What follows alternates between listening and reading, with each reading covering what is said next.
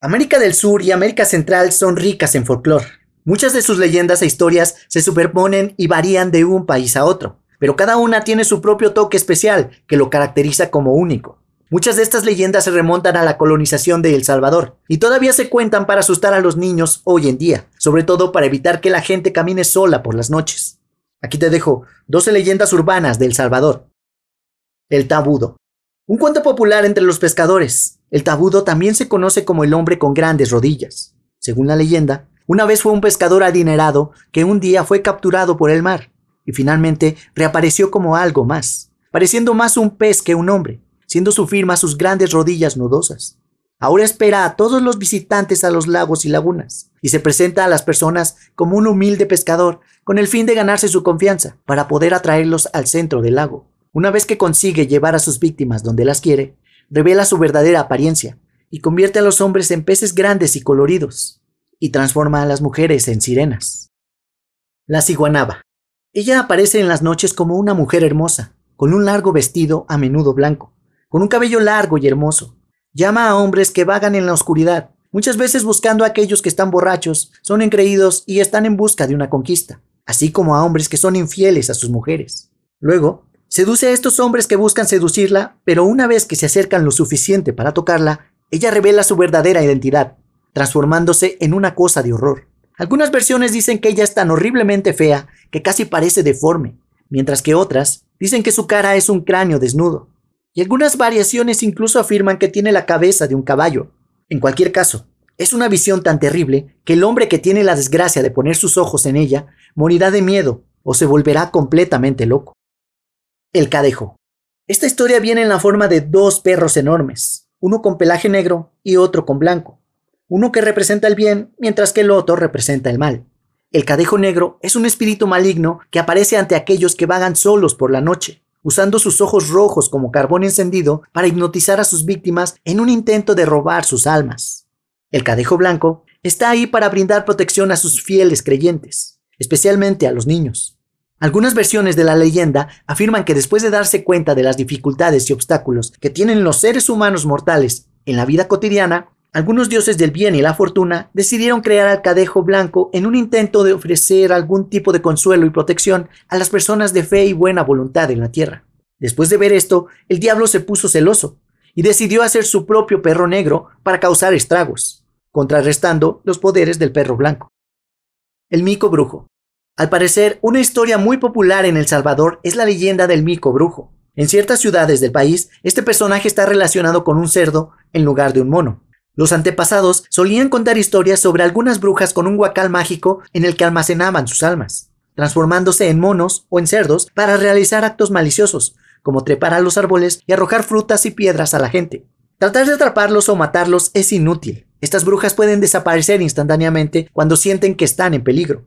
Según algunos aldeanos, ellas pueden transformarse en grandes cerdos negros, gruñendo, cargando y mordiendo a sus víctimas que se despiertan totalmente golpeadas con los bolsillos vacíos. La colina de Juana Pancha. Esta es una historia sobre una hermosa mujer que robó dinero y vivió en una cueva en la cima de la colina Conchagua, a tres kilómetros de la ciudad. Su nombre era Juana Francisca Callejas, pero todos la llamaban Juana Pancha. Una bruja que desaparecía volando de un lugar a otro tan rápido como el viento.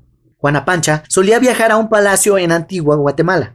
De vez en cuando se transformaba en algún animal doméstico, capaz de entrar en cualquier lugar y robar tesoros. Una noche durante su viaje a Guatemala, algunos brujos la atraparon y acordaron quemarla.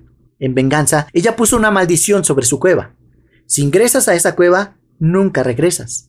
Y cuanto más intentas escapar, más te pierdes dentro de ella. Según una profecía, la maldición se romperá durante un Viernes Santo, si alguien se atreve a entrar a la cueva y dormir solo ahí.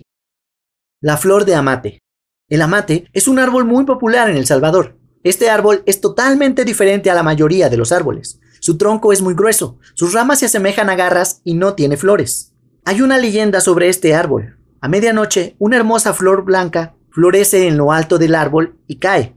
Si atrapas esta flor, tendrás todo lo que deseas salud, dinero y amor. Pero no creas que esto va a ser tan fácil. Según la leyenda, para atrapar la flor tendrás una pelea mortal con el diablo, el dueño de la flor. Si ganas y atrapas la flor blanca tendrás todo lo que quieras. Pero si el diablo gana, te robará el alma. El justo juez de la noche. El justo juez de la noche es una figura legendaria en la mitología salvadoreña. Según la tradición oral, es un fantasma que parece vagar por los caminos a altas horas de la noche. Algunos lo describen como montado en un caballo negro. Según la leyenda, es una figura alta que no tiene cabeza. En lugar de su cabeza hay una columna de humo. Aquellos que se han cruzado con el justo juez en medio de la noche dicen que él les aconseja regresar a casa porque la noche le pertenece.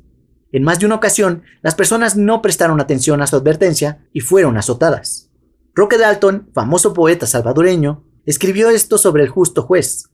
Seco como un árbol, aniquilado por el bejuco matapalo, su rostro brilla levemente con la ceniza pálida de los siglos, y sus ojos rojos tienen un fondo donde nos espera la locura o la muerte. Nadie más justo que él, sin embargo. De ahí su nombre. El Cipitio.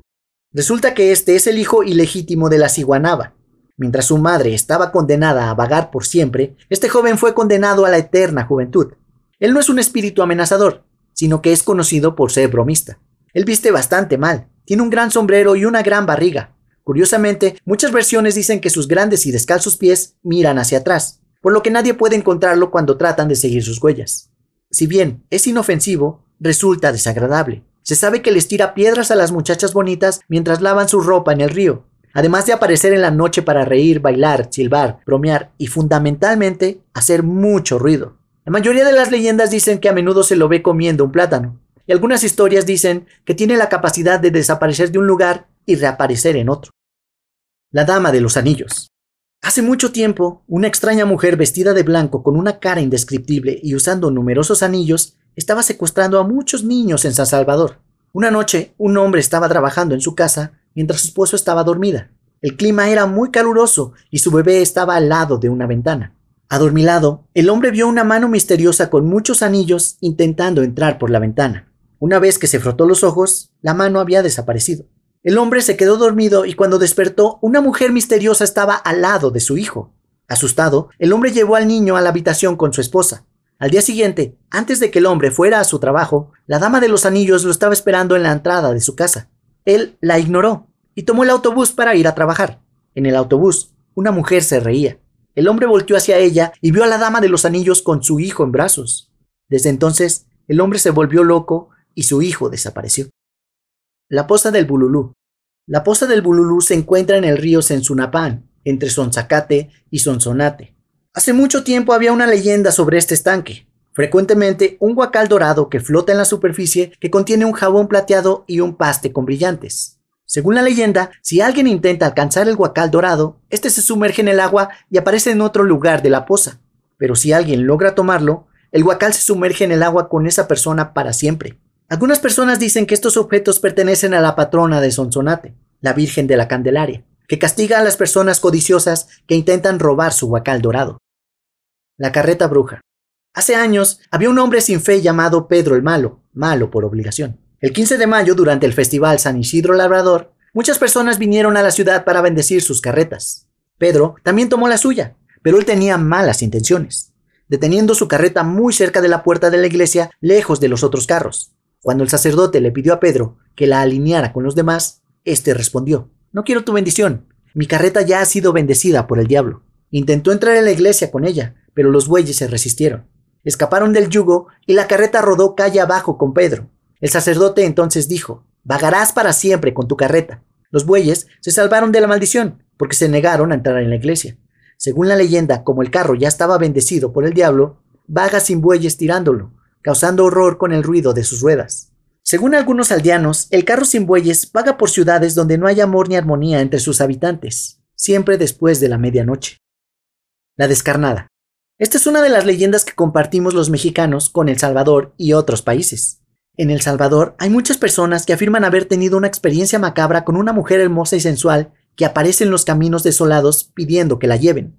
Cuando los conductores le preguntan a dónde se dirige, ella solo responde que a unos kilómetros adelante. Luego sube al auto y comienza a seducir al conductor. Cuando los hombres comienzan a tocarla y besarla, algo terrible sucede. La piel de la mujer empieza a caer de su cuerpo y se convierte en un esqueleto humano.